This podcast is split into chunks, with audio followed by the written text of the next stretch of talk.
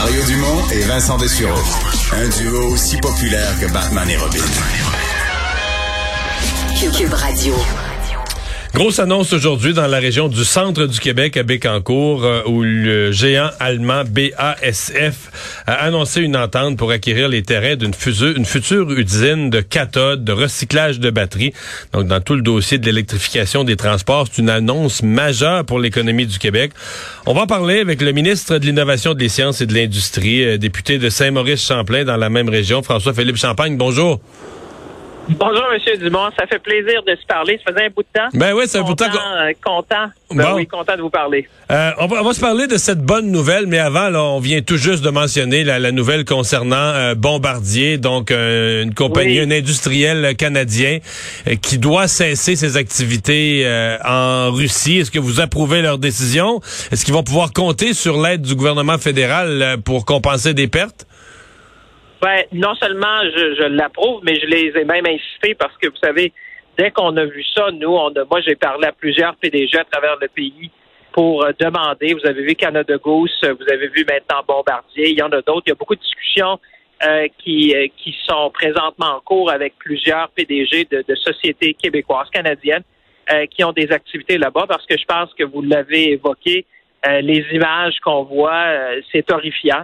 Euh, c'est vraiment une lutte là des démocraties euh, face à un régime autoritaire qui sanglant même. Euh, on voit de la destruction massive, des attaques sur des civils. Alors nous, on, tout est sur la table. Vous savez, moi, je regarde tout ce que j'ai dans mon coffre à outils, M. Dumont, pour mettre la pression maximale sur le régime de Vladimir Poutine.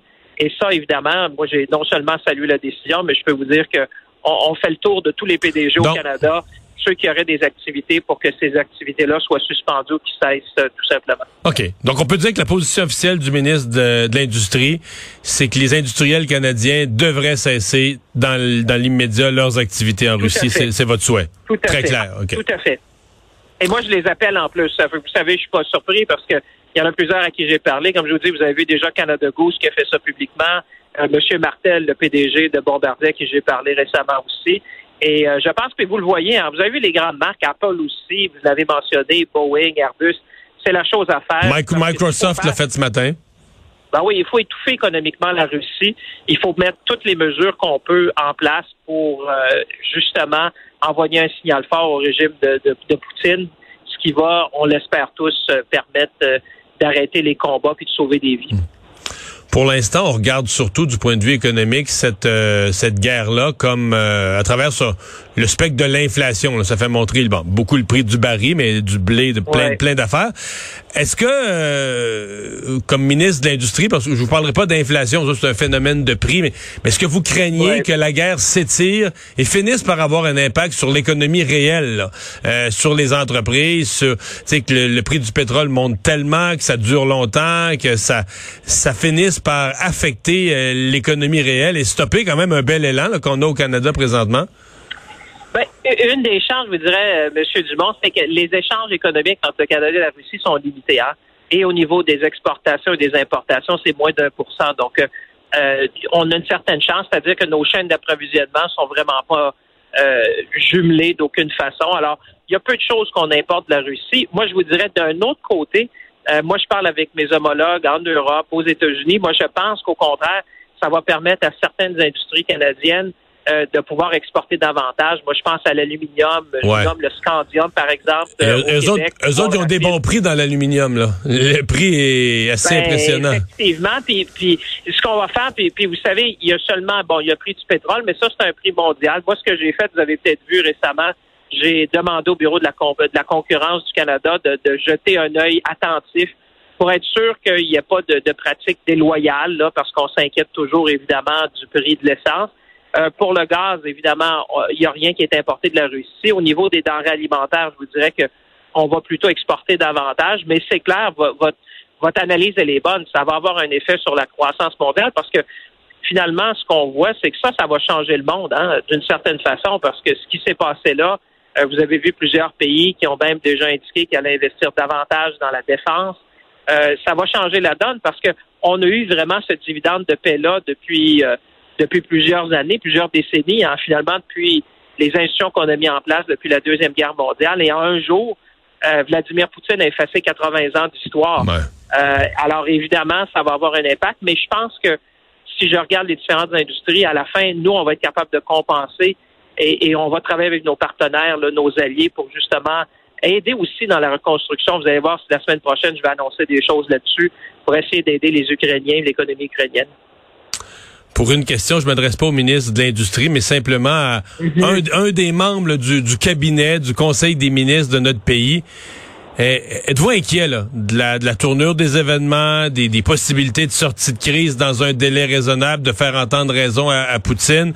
Êtes-vous inquiet que ça dégénère? Euh, vous ne pouvez pas nous révéler les informations confidentielles du cabinet, là, mais est-ce que vous êtes euh, confiant ou inquiet pour la suite des choses? Parce que sincèrement, les citoyens se la posent la question. là. Ben, écoutez, c'est une situation très sérieuse. Moi, je vous dirais, M. Dubon, on a à peu près le même âge. Là, je pense que dans notre vie, on n'aura jamais vu une situation avec ah, ben ben euh, avec des conséquences, avec euh, une ampleur comme celle-là. Là, on a vu des dernières images près d'une centrale nucléaire. Tu comme je vous dis, on, avait basé notre système mondial euh, sur des règles, sur des normes qui nous ont permis d'assurer la stabilité, la prospérité, la sécurité des gens depuis quoi 80 ans. Et tout ça, là, s'est remis d'une certaine façon en question. Alors, évidemment, nous, on est chanceux parce qu'on fait partie de l'OTAN. Euh, on va contribuer le maximum pour, pour supporter euh, les Ukrainiens dans ce combat-là. Mais il faut être clair que ce combat-là, puis vous l'avez dit, c'est pas pas seulement l'Ukraine qui se bat, là, c'est une démocratie qui se bat contre un régime autoritaire qui a décidé d'attaquer. C'est une guerre de choix que Vladimir Poutine a fait et ça va avoir des conséquences à très long terme.